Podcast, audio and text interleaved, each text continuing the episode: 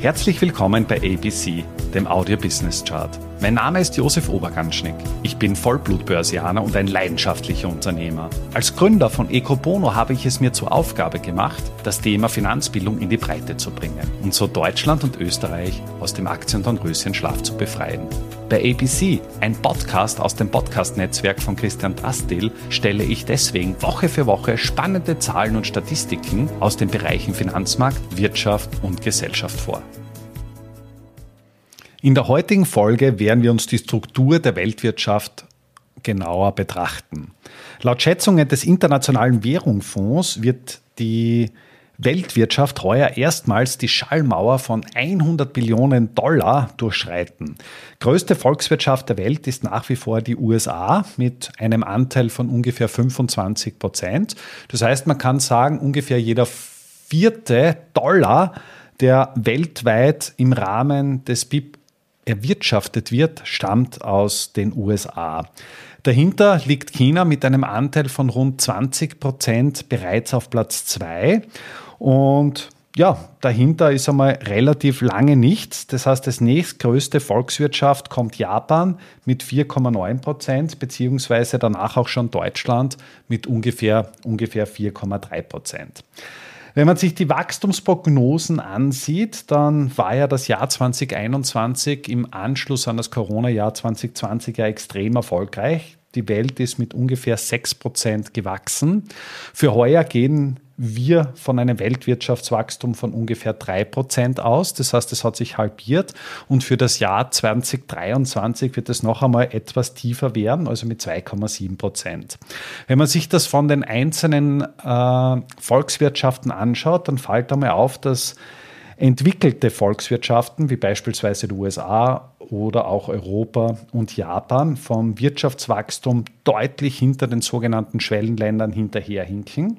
Das heißt, entwickelte Volkswirtschaften werden im nächsten Jahr lediglich um 1,1 Prozent zulegen. Das heißt, das eine oder andere Land wird höchstwahrscheinlich in eine Rezession kommen, wohingegen die Wachstumsraten bei den Schwellenländern mit 3,7 Prozent noch immer überdurchschnittlich hoch sind.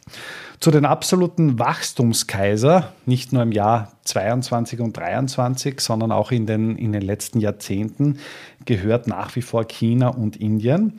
Für China wird ein Wachstum von über 4 Prozent prognostiziert für Indien von, von 6,1 Prozent. Und dadurch ist es auch klar, dass es zu einer strukturellen Veränderung der Weltwirtschaft kommen wird. Das 19. Jahrhundert war ein Jahrhundert der Europäer. Das 20. Jahrhundert war das amerikanische Jahrhundert und im 21. Jahrhundert sprechen schon sehr viele vom chinesischen Jahrhundert. Bereits Ende dieses Jahrzehnts, so rund um das Jahr 2030, wird China die USA als größte Volkswirtschaft der Welt ablösen. Wenn man sich das nur verdeutlicht, die USA ist seit 1871, das heißt bereits seit mehr als 150 Jahren, der größte volkswirtschaftliche Block der Welt. Im Vergleich dazu hat die Bedeutung Europas doch deutlich abgenommen. Wir repräsentieren gegenwärtig einen Anteil an der Weltwirtschaft von ungefähr 15 Prozent. Und wenn man sich das auch anschaut, im Jahr 2006, also vor ungefähr 15 Jahren, da waren fünf von den größten zehn Volkswirtschaften der Welt europäische Länder. Damals hat das Ranking die USA vor Japan, Deutschland, China und UK angeführt.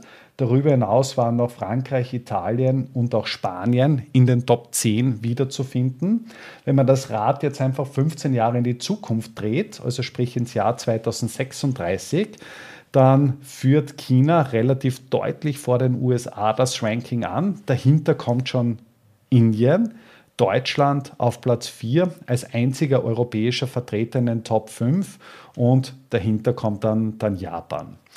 In den Top 10 werden wir in 15 Jahren voraussichtlich auch noch UK und Frankreich finden.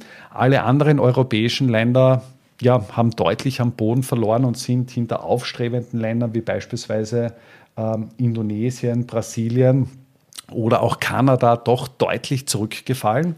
Und insofern kommt es einfach zu einem, zu einem äh, großen Shift. Was ist der Ursprung dessen? was ist der Ursprung des ganzen Transformationsprozesses? Ich glaube, in diesem Zusammenhang braucht man sich nur die Entwicklung der Aktienmärkte ansehen. In den letzten 10, 15 Jahren hat Amerika Europa deutlich outperformt. Die USA steht nach wie vor eher für neue Technologien, für Innovation. Diesen Zusammenhang denke man beispielsweise nur an Silicon Valley, wohingegen Europa tendenziell eher für alte Industrie steht. Und insofern ist es wenig verwunderlich, dass eben die Investoren gerade jene aufstrebenden Unternehmen, die sich in diesem großen Transformationsprozess besonders gut behaupten, bevorzugt kaufen, wohingegen Unternehmen, die vermehrt auf Tradition und Werte setzen und in diesem Transformationsprozess eher träge wirken, ja doch deutlich, deutlich hinterherhinken. Wie kann man jetzt als Investor in China investieren? Äh, erste logische Antwort wäre natürlich direkt in chinesische Aktien. Aufgrund von regulatorischen Problemen ist das aber zum Teil etwas schwierig umsetzbar. Es gibt beispielsweise Aktien für Devisenausländer bzw. Deviseninländer und andere rechtliche Herausforderungen. Und als Investor sollte man sich auch durchaus bewusst sein, dass wenn man in ein großes Unternehmen, welches global agiert, investiert, auch durchaus einen Anteil seiner Investition in Entwicklungsländern hat. Man kann davon ausgehen, dass vom MSCI World, das sind die ungefähr 1800 größten Unternehmen der Welt, ähm, ungefähr ja, 25 bis 30 Prozent des Umsatzes in sogenannten Schwellenländern investiert wird, ohne dass das Unternehmen selbst jetzt wirklich sein Headquarter, seinen Sitz in den einzelnen Schwellenländern hat. Insofern liegt bei uns der, der Schluss nahe, dass wir dieses Thema dieses Thema einfach mit auf dem Fokus haben und uns auch die Frage stellen sollten, wie können wir uns als Europäer in diesem globalen Konnex überhaupt präsentieren, wie können wir unsere Werte vertreten und wie können wir auch als europäischer Wirtschaftsblock zwischen den Großmächten USA und China mit dem Aggressor Russland auch in Zukunft unsere Werte vertreten. Damit sind wir auch schon am Ende der aktuellen Folge angelangt. Bei ABC, dem Audio Business Chart, werden Bilder zu Worten. Stay tuned und abonniere diesen Kanal. Ich wünsche dir eine schöne Zeit. Bis zum nächsten Mal bei ABC, dem Audio Business Chart. Servus und Baba.